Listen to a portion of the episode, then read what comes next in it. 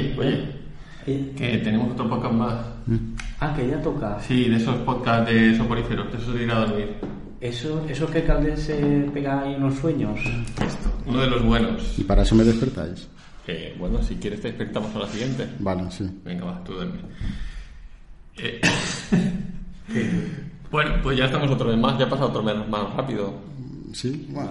Bueno, no, en realidad un mes no. Ha sido un- casi un mes. Casi un mes. Casi un mes, lo dejamos en un mes. Y hoy, pues, espérate que esto se me ha ido. Hoy vamos a hablaros de un señor húngaro, no un español, ni an- normalmente siempre son americanos o rusos o de por ahí, pero este es húngaro. Siempre nos vamos para arriba, ¿eh? Pero eh, hay que decir que fue crucial para la informática de hoy en día. Y vamos a hablar, como no, los que estéis atentos a Twitter lo habréis visto que hay que vamos a hablar de von Neumann. O von Neumann, o von Neumann, o. Aquí siempre, aquí siempre lo hemos llamado erróneamente von Neumann, pero como se nos va a escapar alguna vez, pues, eh, pues da igual. Dependiendo del grado de, de anglicismo que quieras, ¿no? O, Bueno, más o alemán, alemán, alemán. alemán, Von claro. Neumann. Von Neumann, Neumann. Pues eso.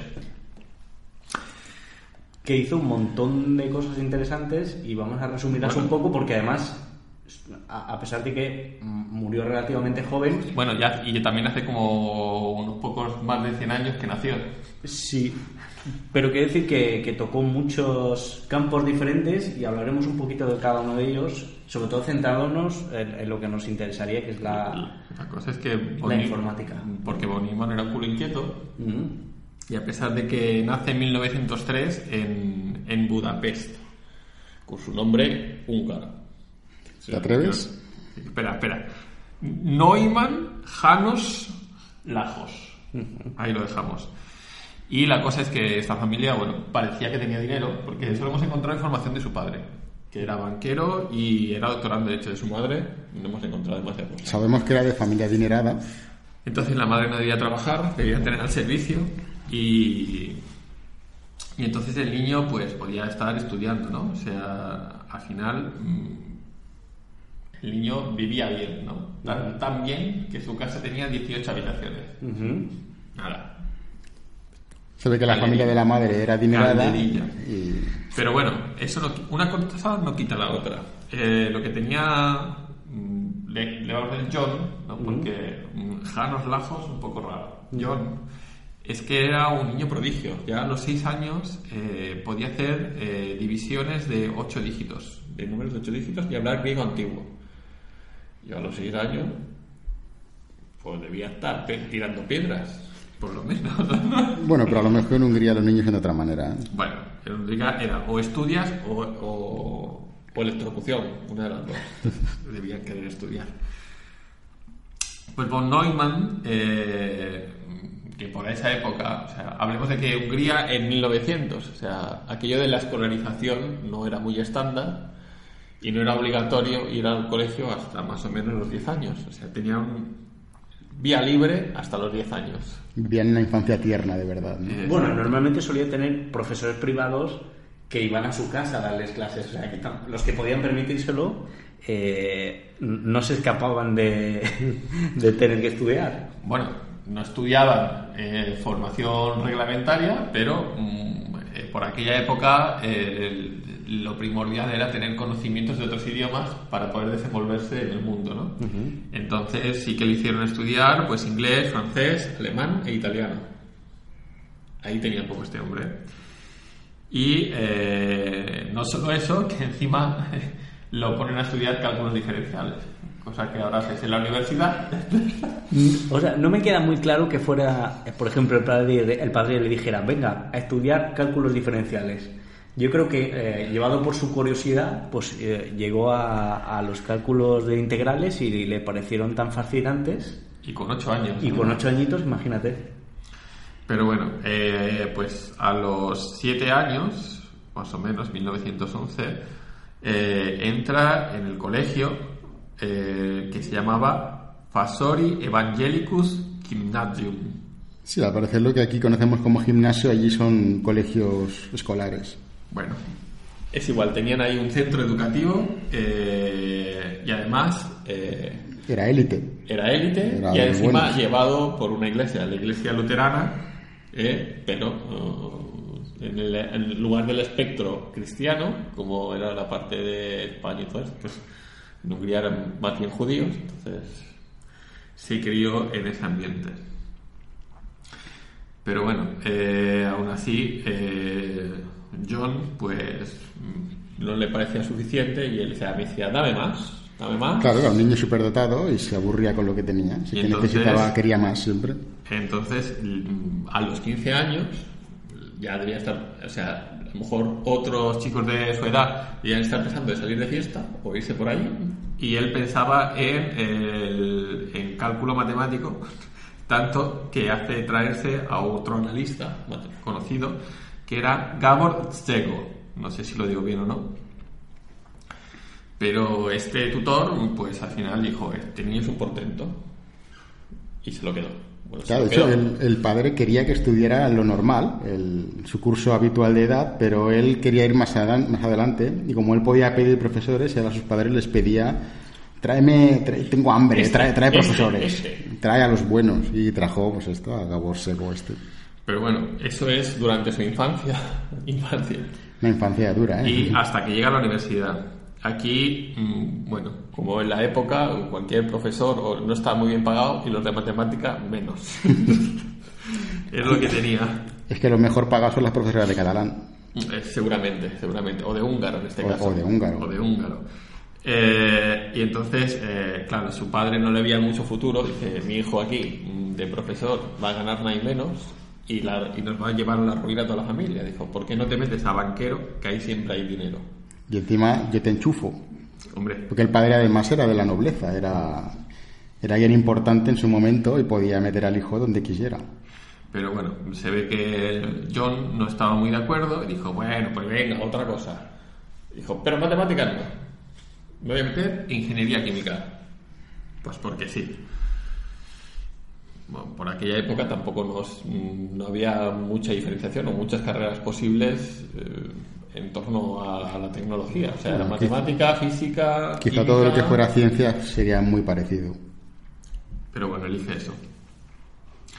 Y llega en 1919, que era coincidiendo con el fin de la Primera Guerra Mundial.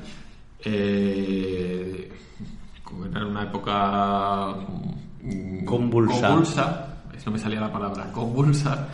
Y a fuerza a la familia de von Neumann a, a salir de Hungría. Eh, porque el, el gobierno comunista de Bela Kun, lo digo bien, eh, se impone y entonces tiene que salir. Y entonces eh, salen del país y John intenta ahí buscarse un poquito la vida, ¿vale? Y se matricula en el curso de química de la Universidad de Berlín. Se mueve en Alemania y, eh, pues, como era un crack, aprueba sin problemas. Le dicen que incluso, está a punto ahí, creo que lo apuntaste tú, que le reci- llega a recibir algunas clases de Albert Einstein en persona. No sé si debe ser verdad o no, pero está ahí. Eso dicen las fuentes. Eso dicen. Eh, como no le bastaba, encima también eh, se matricula en otro doctorado de matemáticas de Patsmani Petar, o no sé cómo se pronuncia. Y eh, para su tesis, para los que sean matemáticos, no vean sean matemáticos, elige la teoría de conjuntos de Cantor. Que el que lo quiera buscar, Sí, sí, porque la es, Wikipedia porque es compleja. ¿vale? es- es una, sí, es una axiomatización, por lo visto. Y sí, es, es divertido. Que lo busquen, que lo busquen. Sí, que lo si no, que podríamos estar otra hora más. Claro. Y en fin, pues nada, haciendo esas dos carreritas, en 1926 es cuando el señor John eh, decide, o decide, bueno, más bien mm, acaba los estudios de ingeniería química y eh, además está ya en los exámenes finales de, de su doctorado de matemáticas, porque para él era así. Como el que apunta Claro. cuatro sumas en un papel, pues hacía Claro, venga, para él las matemáticas era- eran... Tú imagínate, ¿eh? Ahora, cálculo de cada siete, ¿sabes? Y ya está, no había más. Claro, es que la- las matemáticas para él eran como un juego. Él no lo veía como, como algo difícil, era un- Pero bueno, ni eh, siquiera era un reto para él. Era tan bueno que la Fundación Rockefeller, del Rockefeller el filántropo, Filántropo eh, millonario. millonario, bueno, basta decir, eh, le da una, una becaria completa para poder seguir estudiando, ¿no? Una super beca, de hecho. Super beca. eh, tan super beca que se puede ir a Estados Unidos, es cuando emigra, y ahí sí que se, de verdad se cambia el nombre de, De eh, Jonas Janos Lajos. Cada vez que tú imaginas Ah. a un americano diciendo eso. Dijo, no puede ser, no puede ser. Te vas a llamar Llámame- John. Llámame John. Y von Neumann, Harold, bueno, pues von Neumann, ya está. Te llamaremos por el nombre. Exacto. John, llámame John. Y entonces se va eh, a la Universidad de Princeton, eh, donde eh, pues va por un semestre y justo allí es cuando conoce a la que sería su novia en aquel momento, Mariette Coeves- Coevesi. Es su novia, pero a nada. Hombre, se- Su se casaron y todo. Exacto, su novia le duró menos de un año, porque se casan. No sabemos si de penalti o no, pero a la, a- Hizo, hizo- hizo cálculos, se salió la cuenta. cálculos, dijo, va, pum, pum, y encima tienen una niña, Marina, que llega a ser economista. Pero esto ya es otra historia. Otro día la contamos. Otro día la contamos. Pero bueno, llegamos al 29, pasa toda esa crisis en Estados Unidos eh, y además se incluye en que en 1933 eh, los nazis eh, llegan al poder y ahí ya empieza a haber eh, una serie de movimientos que eh, debían forzar el, el posicionamiento de Neumann. Eh, mm, pr- principalmente empezaron a echar a los profesores que fueran judíos. Eh, ya no podían ejercer como profesores en las universidades y, claro, él, él iba haciendo viajes entre, iba viviendo entre Alemania y Estados Unidos, entonces parte de su trabajo en Alemania no podía realizarlo. Bueno, se reposiciona, evidentemente acaba en el lado americano, que era donde debía estar la pasta. Pues de, de hecho, de hecho, eso influencia mucho en, en su carácter, mucho un poco más adelante, ¿no? El hecho de que lo echaran de Alemania, de que lo persiguiesen los nazis y que, y que en América lo acojan. Bueno, yo creo que eh, en lugar de... Lo que pasaba es que von Neumann no era tan estricto ni de manera húngara ni de manera alemana, sino que le gustaba un poquito más La libertad, la libertad la y la fiesta. fiesta americana. Tanto eh, que montaba muchas fiestas en su casa eh, y era un punto de reunión para todos los universitarios y profesores de Princeton. O sea, ¿qué pasa? Tú Imagínate las fiestas de un superdotado de matemáticas. Debía calcular muy bien los, los panchitos, los ganchitos y las cervezas. Claro. Digo yo, ¿no? Pues vamos a hacer seis, pues, da a medio ganchito por cabeza. Y eso al parecer a su mujer no le gustaba. Hombre, mm, digo yo que no deben ir solo hombres a las fiestas. Me tienes cansada de tanto calcular. Exacto. Yo Y- creo que era de esto de tu fecha de nacimiento y empezaba a hacer las... Naciste Claro. un domingo. Exacto. Y dice, oh, un domingo. Y la gente aplaudiendo. Claro, la mujer le dijo, ¿sabes contar? Pues conmigo no cuentes. Y se separaron. Y se disparó. Además, solo dos años más tarde de casarse, en 1937. Pero bueno, no todo iban a ser malas noticias para von Neumann. Y ese mismo año, a pesar de haberse divorciado, consigue la nacionalidad. No sabemos si una cosa está ligada con la otra, que se casara para la nacionalidad o no. Y habría o- que ver qué, qué es lo que más alegría le dio. Exacto. ¿Cuál de las dos? Pero bueno, eh, se reenfoca otra vez en las matemáticas y eh, se, se centra en un tema mm, Bastante curioso. Bastante curioso y muy acorde a la época. Ujú. Porque era en materia de explosivos. Claro, lo O sea, que da dinero. El- la milicia da dinero. armamentística, o sea, milicia armamentística y eh, se convierte en uno de los principales consultores de, de la Marina de Estados Unidos. Claro, al final, para hacer todos esos cálculos de explosiones, pues ya está, le tocaba a él. Eh, eso lo tenían ahí en la recámara y lo usaban. Al año siguiente continúa con sus viajes a Europa y sí que llega a coincidir con Niels Bohr, que este también es otro conocido que si lo queréis ver su historia ya lo buscáis, porque también mm, tiene, tiene su miga. Y eh, como... ¡Uy! ¿Qué ha pasado? Hay un interruptor Pero aquí. que todavía no ha llegado, espérate, que, que le, da, le da tiempo de casarse con otra amiga suya, Clara Carr, ya está. Y precisamente, precisamente en este interruptor voy a hablar ligeramente de la segunda mujer de von Neumann, de Clara Dan, eh, también nacida en Budapest, eh, nacida en 1911, era más joven que él. eh, Era de familia bastante acomodada, igual que von Neumann. De hecho, su padre eh, fue oficial del ejército austrohúngaro en la Primera Guerra Mundial. Y mm, la familia de von Neumann y la familia de Clara Dan también tuvieron que huir de Hungría por, por el gobierno de Belakun. Con 14 años eh, se convierte en campeona nacional de patinaje artístico, algo que no tendría, posteriormente no, no continuaría en su carrera, ¿no? No, se- no- no estaría en el mundo deportivo. Luego la mandan a un internado a Inglaterra a estudiar y solo con conocimientos básicos, porque ella solo había estudiado en el instituto, ah, Clara acepta un reto que le propone von Neumann, que era ser capaz de aprender a programar. Entonces, eh, estamos trabajando en una máquina que contaremos a continuación, que era la ENIAC, y, y von Neumann le propuso este reto de, con tu nivel, vas a aprender a programar. Con tu nivel, ¿eh? Con tu nivel de matemáticas, porque claro, él hacía así. Tú que eres Corky, vas a aprender a... Ser, ser ser inferior de las cavernas, vas a aprender a programar. Ella lo definió como rompecabezas divertido. Se la considera a Clara Dan una de las primeras programadoras y programadores en realidad, o sea, mm, del mundo y mm, escribió un eh, código para una máquina en concreto, la Maniac 1, que fue desarrollada por von Neumann y por Julian Bigelow en el Laboratorio Nacional de Los Álamos. También trabaja en el diseño de los nuevos controles de la ENIAC, eh, siendo además una de sus principales programadoras. Eh, además, hicieron el primer programa de predicción de tiempo meteorológico Ya con simuladores en la época. con simuladores de además reunieron a un equipo de de meteorólogos y de físicos y no pensaban que aquello fuera a funcionar de hecho los cálculos de un pronóstico tardaban como 24 horas en, re- en Ya se completarse había pasado, ya se había pasado. Va a llover, bueno, eso fue ayer. Exacto. Se necesitaban 100.000 tarjetas perforadas. eh, y con este proyecto, con este programa, empiezan los modelos de predicción de meteorología numérica.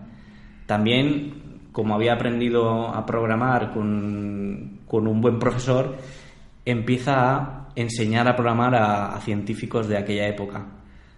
Eh, escribe además también un, un- un prefacio eh, llamado El ordenador y el cerebro. Y hasta aquí el interruptor. Pero no has contado que muere. eh, Muere en el 63, es que no quería decirlo porque me da penica. Muere en el 63 en extrañas circunstancias y se considera que se suicidó. Es decir, hubo un error de cálculo. Un error de cálculo. Siento, siento la broma, ha sido muy macabra. Es que siendo la época ya no me fiaría de ningún dato que hay por ahí. Mm, No es- sabes qué pasa. Es complicado, es complicado. Y hasta aquí el interruptor. Espera, Espera, espera, ponlo. Espera, espera, espera. que voy. Hola. Aprovecho este fallo técnico de, de clic para decir, tía, acuérdate del reto de la musiquita para el interruptor, ¿eh? Porque si no. Porque si no, habrá esta. Es un clásico. Los aullidos. Hace tiempo que no poníamos los aullidos, ¿eh? Deberíamos haber... No, ja, qué fallo. Que sufran un poco. Que sufran un poquito. Vamos a callarnos todos. Vamos a dejarlo de fondo. Y seguimos. Vamos a seguir. Cuánto tiempo. Eh, seguimos y después de este breve interruptor de impasse eh, ya nos plantamos en 1939 en la Segunda Guerra Mundial. Ya había acabado la primera, todo el impasse, se vuelven a recuperar, pero volvemos a caer, como tantas y tantas veces que hemos hablado en otros podcasts, eh, de, de estas partes de la historia. Y nos centramos en una carta de... Se Albert dice, Einstein, se cuenta, se dice, rumorea. Eh, al presidente de los Estados Unidos, que por aquella época era Roosevelt, eh, de que los alemanes podían haber utilizado o, había marcas o vestigios de ello de una fisión nuclear para la producción de, de bombas. Esta carta nos lo has dicho La escribió Albert Einstein. Sí, lo he dicho al principio. Pues no- Pero no pasa, lo he oído. no pasa nada, no pasa nada. Pero porque es un rumor. Sí, es un rumor. Siempre tiene que quedar Un a señor, medias. la escribió un señor con los pelos raros blancos. Exacto. Ya está. Que se hacía fotos sacando la lengua. Bueno, Pero esto- cuando ya estaba un poco más mm, senil, ¿eh? Esto lo que hace es, de manera secreta, iniciar lo que se llama el proyecto Manhattan. ¿vale? Los que habéis estudiado historia o ya sabéis algo, mm, pues el- lo que posteriormente fue el proyecto de la bomba atómica. Cosa que tiene que ver con los nazis. Sí, al final sí. Pero claro, yo me pregunto a veces esto de los nazis.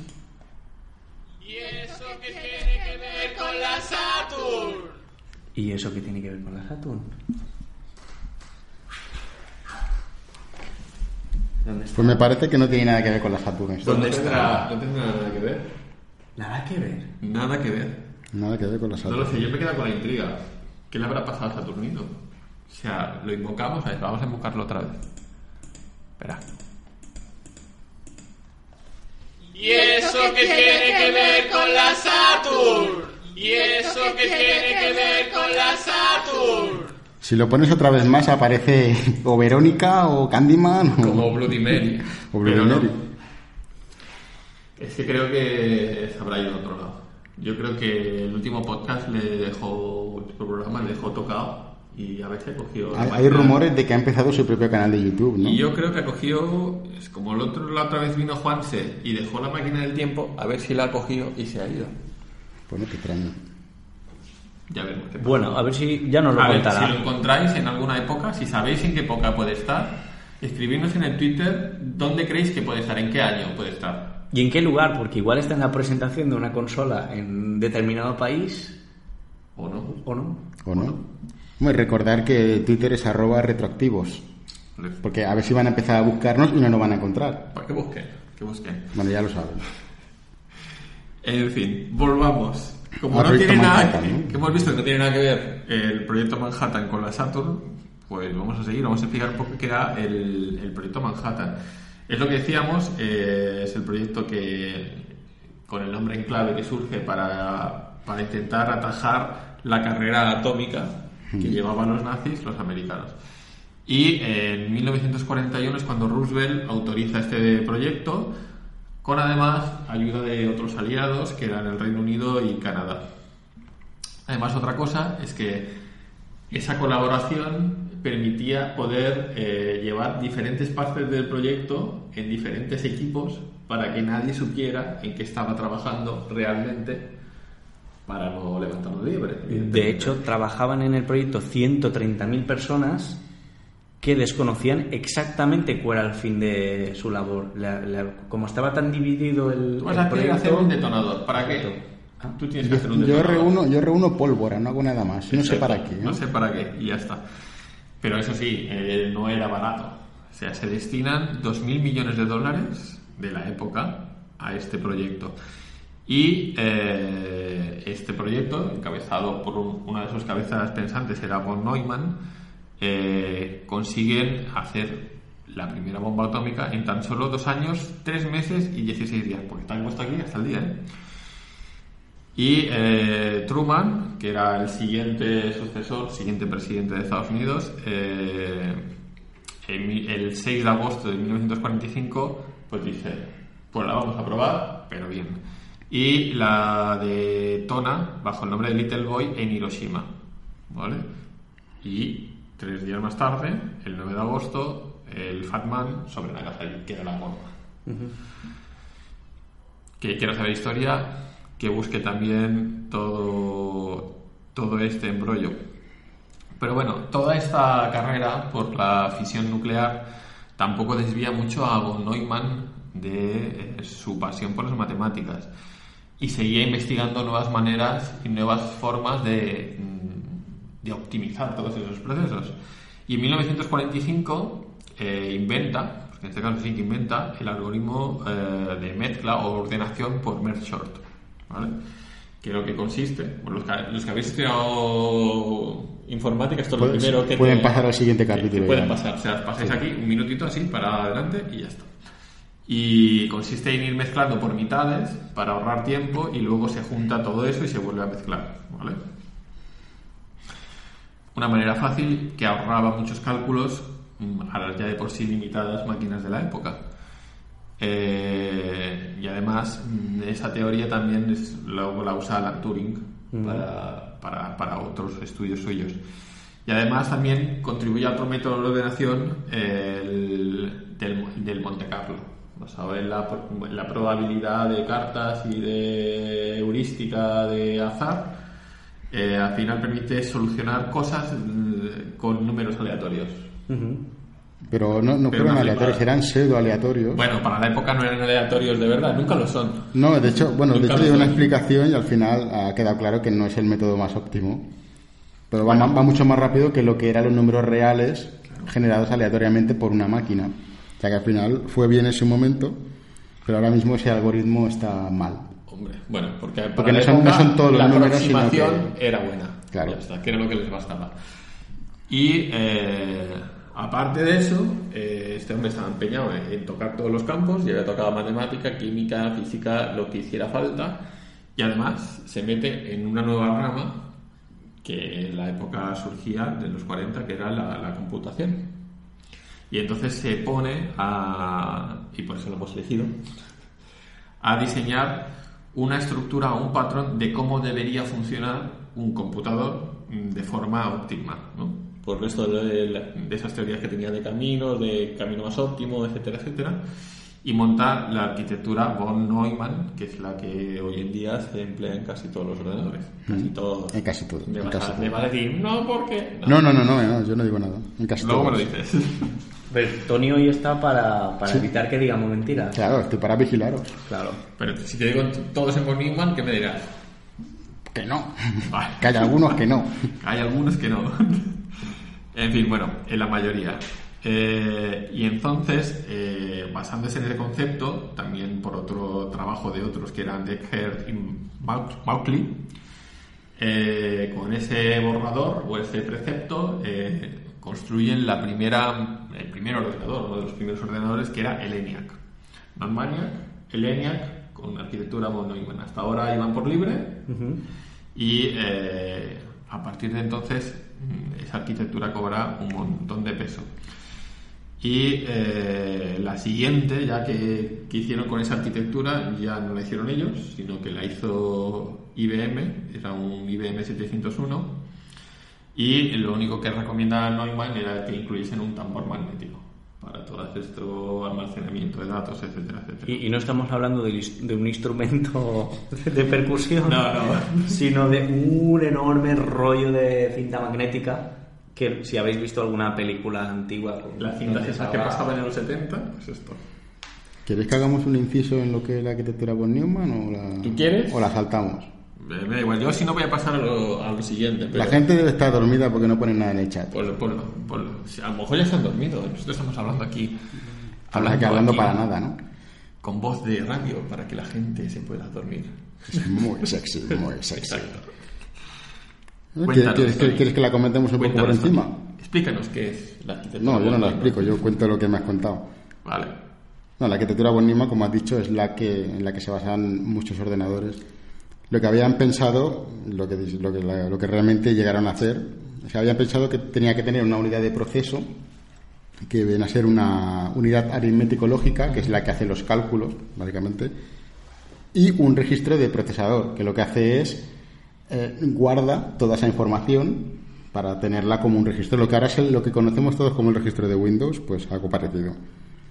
Luego tendría que tener una unidad de control con el registro de las instrucciones. Las instrucciones son las líneas de la, de la lógica del programa, es decir, los programas, básicamente. Y un contador de, de también un, lo mismo que el, que el registro, pero para las instrucciones. Tendría que tener una memoria para almacenar datos, es lo que un poco parecido a la RAM, ¿no? digamos, de hoy en día, que almacenaría la información temporalmente para ejecutarla.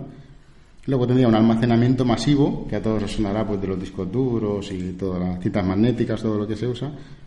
Y para acabar, todo esto se tiene que conectar con mecanismos de entrada y salida, que son pues, los teclados, las pantallas, eh, las Oculus, lo que en la época lo que había. La arquitectura de Las von Neumann, tarjetas perforadas en este caso. en aquel caso, claro, sí.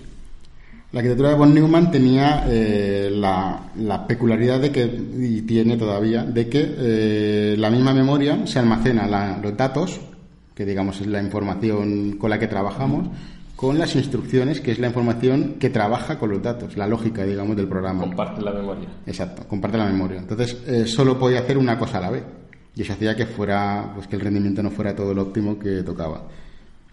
Existe otra arquitectura, que es la arquitectura de Harvard, ¿Y que eso lo que qué hace tiene que ver con von Neumann? Pues, pues los CD no. Y la, la arquitectura que tiene la, el Harvard lo que tiene es que separa estas dos, en, en- realmente la separa en, en dos partes y permite hacer proceso en paralelo. ¿Que funciona una u otra? Sí, las dos funcionan. De hecho, hoy en día lo que hemos estado mirando antes es que la arquitectura Harvard se ha modificado usando arquitectura Neumann para algunas cosas y de ahí salen los procesadores x86, Bueno, hecho, los ARM, etcétera, Lo que etcétera. hemos ¿no? encontrado que de la arquitectura Harvard, sobre todo son mecanismos pequeños, PICs, pequeñas ROMs, que al final lo que prima es el acceso a los datos porque es lo primordial y, y al final pues gana más peso y tampoco necesita tanta complejidad. Bueno, si a alguien se le ocurre una arquitectura mejor, la puede proponer y lo mismo es el nuevo von Neumann de, de esta generación. Igual no, pero son húngaros. Si sois húngaros, Si sois gacam, claro. Entonces sí. Y habláis italiano, alemán, ¿qué más era? Francés. Francés e inglés. Inglés, vale. Español no, ¿eh? Vale, pues si quieres puedes continuar con, Bueno, después con los de autómatas. von Neumann, pues esto, eh, a pesar de diseñar toda una arquitectura, eh, él piensa un poquito más allá. Igual que Alan Turing pensaba que las máquinas podían pensar o hacer cálculos por ellas mismas, eh, Neumann sostenía la teoría de que una máquina podía producir, o sea, otra máquina más. Podía reproducirse Podría ella sola. ¿no? Él quería la autorreproducción de, de esas máquinas.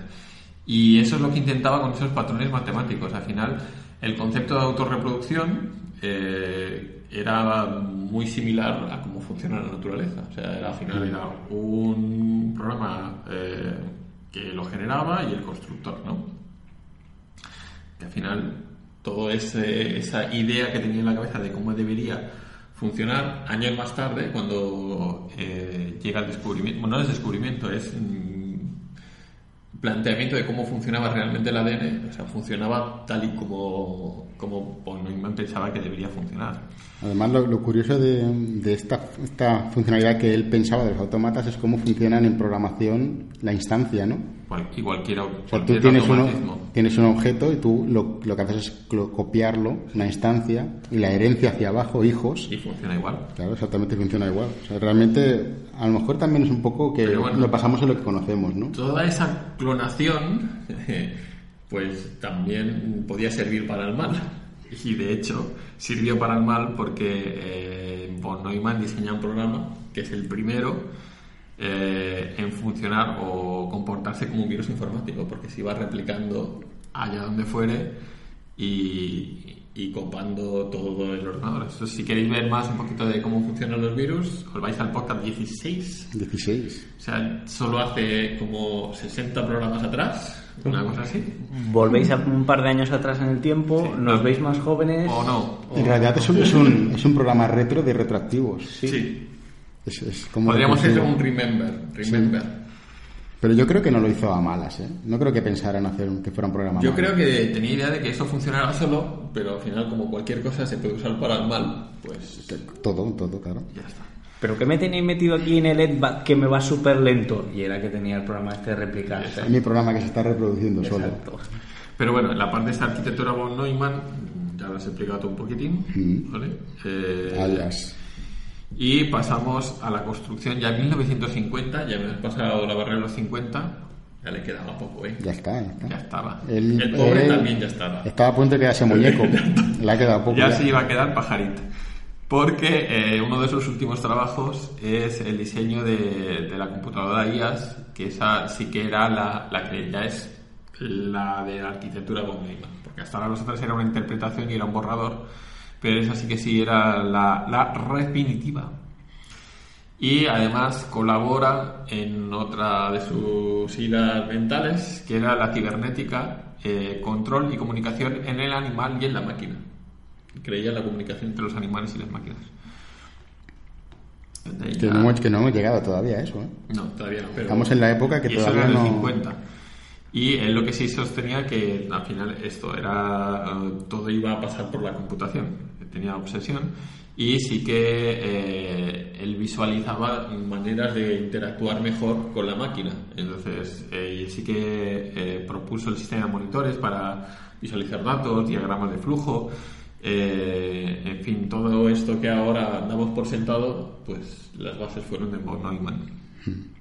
Pero bueno, como hablábamos, pues al final cualquier cosa puede ser usada para el mal. Ya lo vimos con los desarrollos de... Para el mal y para, y para peor. Y para peor. En este caso, para peor. En el caso para peor, porque en 1954 eh, se une a la Comisión Energética Atómica, que era el nombre bonito para decir que estaba en el sector de utilización y de proyectos armamentísticos nucleares. Pero era el Comisión proyecto- Energética El Atómica, proyecto MAT, ¿no? El proyecto MAT, el MAD. Mutual Assured Destruction. Que en español vendría a ser el proyecto de O las sea, bombas atómicas. No, en español sería eh, si no nos follamos a la, todos a la cabra, la cabra es al río. Pues esto es así. Algo así. sí. Esto es así. Pues el, el proye- el proyecto loco, ¿no? De Matt. Esto era así. Claro, es que al final era o morimos todos, o nos salvamos todos, o morimos todos. O sea, no había eh, tintas, tintas grises por en medio. Y la idea era detonar eh, misiles intercontinentales y bombas de hidrógeno eh, para darle a los rusos.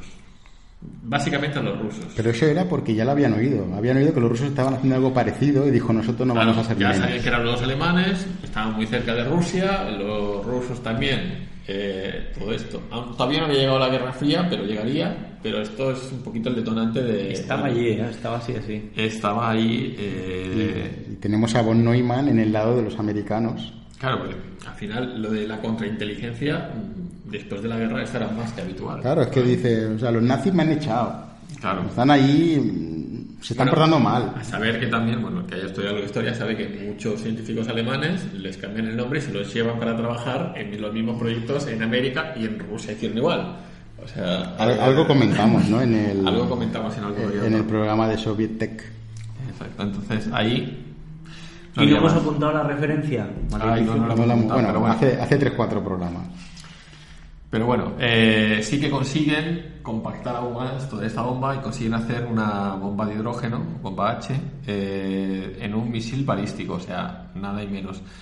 Y eh, lo que hace es al final mm, mejorar la, la producción de litio y de tritio, que es lo que empleamos ahora en algunas baterías, pero ese era para hacer el detonante de, de esas bombas.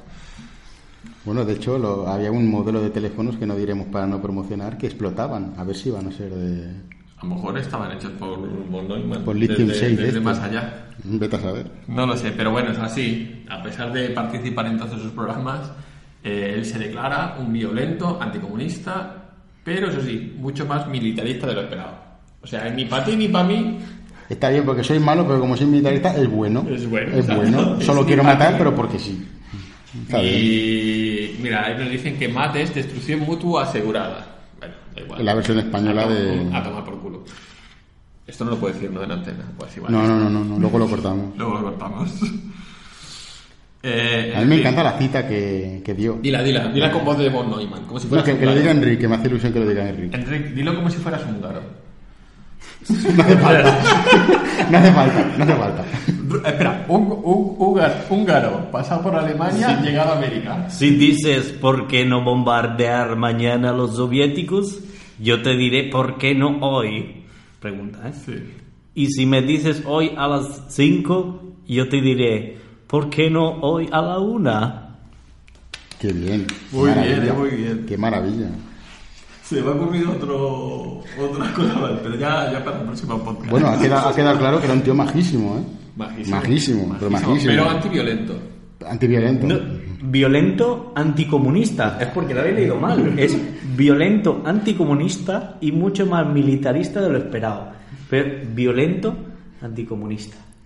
Y decían los americanos, bueno, pero es violento, pero es contra los comunistas.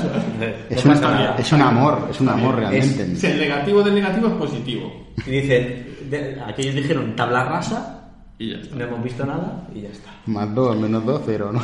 En fin, pero bueno, no solo esos sistemas de... O sea, no solo de bombas H vive el hombre, en este caso... Eh, Computación, por más de favor. computación. Eh, también concibe otros de los preceptos y de las bases de la computación estocástica. Que esto ya... Esto es cástica. Esta probabilística y todo esto eh, ya Sí, no, es- es todo- es, es denso, es lo que quieres buscar. eh, Es compleja, es compleja. Está basada en, en aleatoriedades y en, en- en- en rangos, en límites. Es compleja Déjalo, esta. eh, ahí, ahí se queda. Sí, sí, no, que, que investiguen que Vale, está por ahí. esto es en 1953, justo cuatro años antes de que dice, pues aquí me he quedado. De que pichara el palomo. Sí, eh, fallece, eh, no, perdón. eh, en el No les 55. picha, ¿eh? No les picha. O sea, en el... Sí En que, el pi- 50 sí que les picha. En el 55 Vale, la empecemos. empieza a pichar. Vale, así, Vale. ya está. Bueno, hay, una, hay una anécdota muy interesante con su forma de ser ah, en su lecho de muerte que creo que vale la pena comentarla. Pero espera, que lo, que lo, que lo diga Enrique con voz de húngaro pasa por Vale, Alemania. te, te- te introducimos y tú haces de Vale, Neumann, vale. ¿vale? Vale. Vale, en el 55 se le diagnostica un cáncer pancreático y claro, él, Ahora él- imagínate que yo soy el cura porque tú eras anticristiano y agnóstico. O sea, de pasar de judío pasas a, a agnóstico y anticristiano. Pero de repente te viene la iluminación en el 55 y te conviertes al cristianismo. Y entonces, yo soy tu cura, ¿tú qué me dirías? ¿A poco que haya una posibilidad de castigo eterno para los no creyentes? Es más lógico ser creyente al final. a mí me suena muy a Conde de Drácula. Un poco. Pero era húngaro, o sea, de por ahí, de por ahí. Pero bueno, eh, su madre le dice esas siguientes palabras, di las palabras de la madre. Le dijo, posiblemente, po- posiblemente tenga que, hacer- que haber un Dios. Muchas cosas son fáciles de explicar cuando ya están ahí. Y ahí se queda. Muy bien. Pero... Hay, hay como una filosofía en Es que, esa frase. no, ¿eh? Se vuelve loco y dice, venga, por si acaso, para lo que me digan el invento, me cago dentro y me convierto al cristianismo por Claro, si claro. fuera a ser. Esto no es el único caso de conversión al cristianismo en el lecho de muerte. Si no recuerdo mal, eh, Darwin lo hizo. Por si acaso. Ese es un por Darwin si que acaso. últimamente está, está fuerte, ¿eh? está fuerte. Está, está a tope en Mallorca. Pero bueno, aún así, eh, pues mm, convertirse al cristianismo no le salva y fallece el 8 de febrero del 57, pues víctima de un cáncer prostático. Además, por lo que dice el cura, dice que aunque se convirtió, no lo llegó a calmar del todo porque estaba aterrado por, por la idea de morir. Hombre, en- después de haber participado en esos programas, mm, tanto, tanto cerca de radiación, no creo que fuera demasiado bueno. Es posible que algo le hiciera, ¿eh? Y tampoco conciencia tranquila no debía tener. Tampoco. A, a pesar de, de sus lor- logros en el mundo de la computación, eh, ese, ese lado oscuro que tenía, pues eh, tenía que empañar, empañar sus últimos momentos. Bueno, la historia siempre nos ha demostrado que la tecnología siempre está ligada un poco a, la- a lo militar y luego ya lo usamos los demás. Bueno, O sea, a lo mejor también, también o sea, tenemos los temas apuntados, pero no vamos a hablar de todos los teoremas matemáticos que sacó, porque hay un montón. No, pero yo sí que comentaría un poco la- sus habilidades ocultas, ocultas que todo el mundo conocía. Uh. Bueno, espera, pero antes de abrir habilidades, Enrique yo sé que tiene ganas de contar cuál es lo malo de la arquitectura Neumann, porque me dice que había otra, que Venga. era Harvard, pero no hemos dicho por qué se crea la Harvard tampoco. Pues que lo cuente Enrique. Enrique, tú te has preparado esto. No, pero lo voy a leer. ¿Cómo que no te lo has preparado? Lo, Ay, lo- Dios. lo leo con voz de von Neumann, o no, hace falta. no hace falta. Bueno, como más o menos hemos dejado, dejado ver eh, cuando Tony ha explicado cuál era el problema de la arquitectura, de hecho este problema se lo llega a, identi- a identificar como el cuello de botella de la arquitectura von Neumann. El canal de transmisión de los datos es compartido entre CPU y memoria, que es lo que hemos dicho, y genera este cuello de botella. Es decir, eh, CPU y memoria, mm, al, al tener que compartir la mm, el- e incluso al tener que compartir el propio bus, tienen problemas de espera activa. El procesador está trabajando, se tiene que esperar porque está esperando un dato, pero el- y no, y no llega. Ese es, el principal. A grandes rasgos es el problema. Ahora que le hemos buscado defectos a lo que hizo, Mm. pues busquémosle virtudes a von Neumann. Entonces, ¿qué virtudes tenía este hombre? Tú ¿Qué que- esto sí te lo has tenía? preparado tú, ¿no? Eh, no, pero lo he leído y me ha hecho gracia. Aquí nadie se ha preparado. ¿Cómo se nota que leemos de la Wikipedia? eh? Sí, de Es que no verdad. lo quería decir, pero es que al final estamos leyendo la Wikipedia. Claro. Nadie se prepara nada. No- nos piden a Saturnino y Saturnino no está. No sabemos dónde está. Que sepa dónde esté, que lo diga, ¿eh? Lo escribís ahí al Twitter o lo que sea y a ver dónde está. Creo que está en 1996 en, en, En Japón. En Japón, por ejemplo. por- esta es tu apuesta, ¿no? Esa es mi apuesta. Bueno, pues como decíamos, Von Neumann tiene, tiene poderes, tiene superpoderes. Uno de ellos es que, como es tan, está tan familiarizado con las matemáticas, cuando le, le explicaban una teoría nueva, él ya la asimilaba. O sea, él no tenía ni que pensar en ello porque él la entendía perfectamente.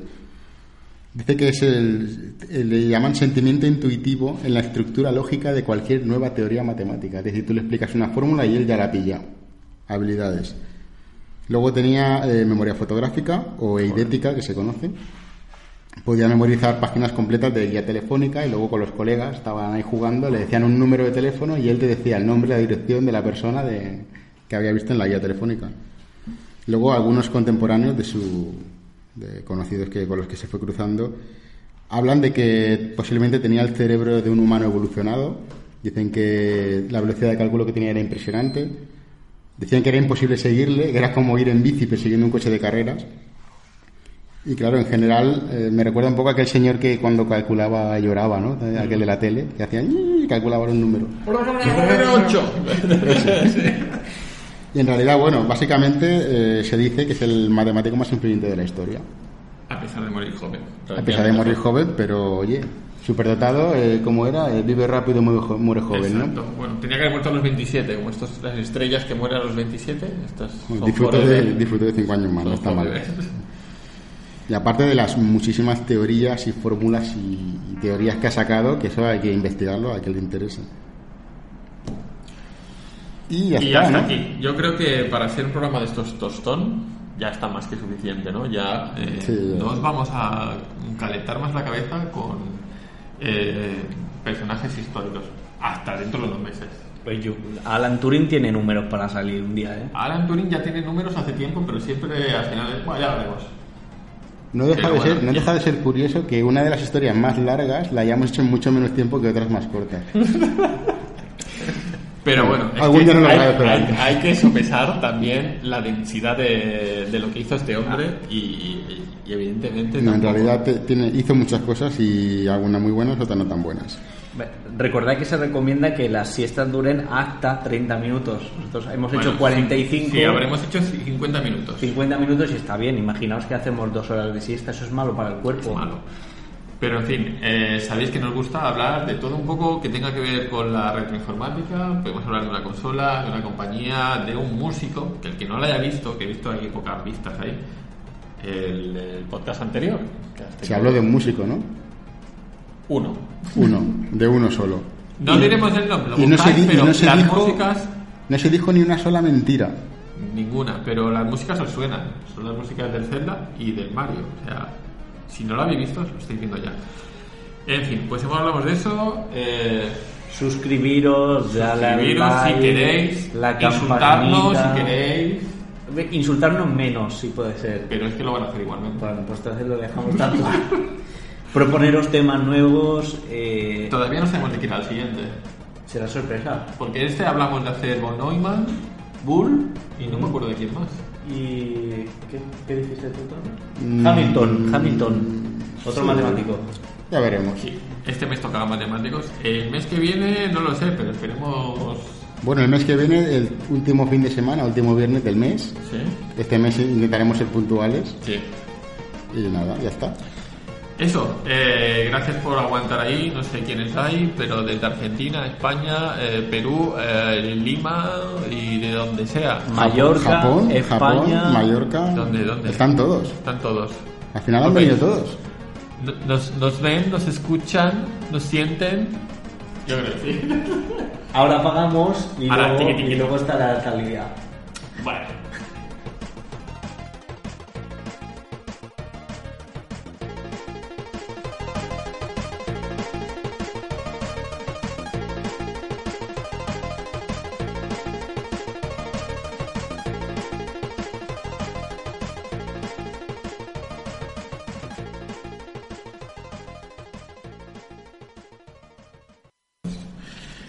Tío, qué puto tostón acabamos de soltar, ¿no? Ahora me acabo de despertar, ¿eh?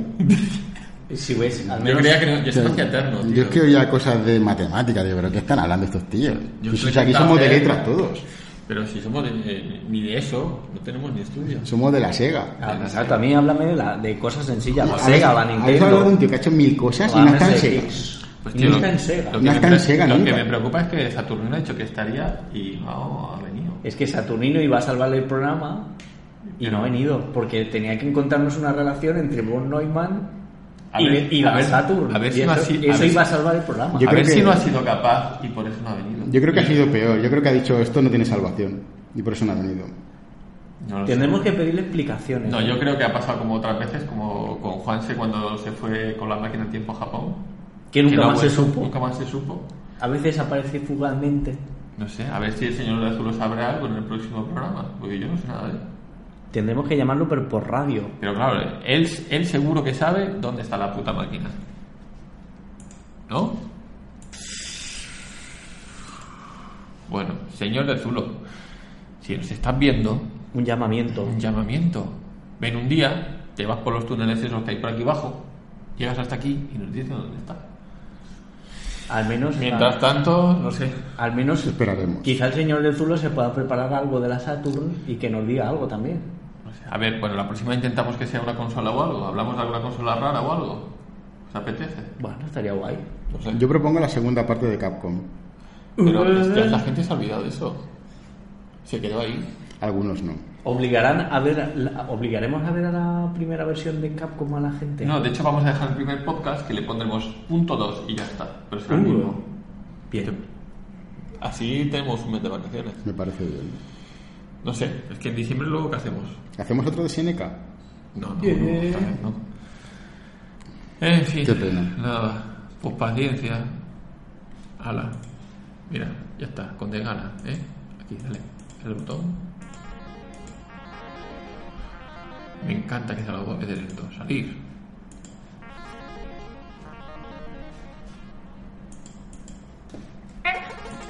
Banda.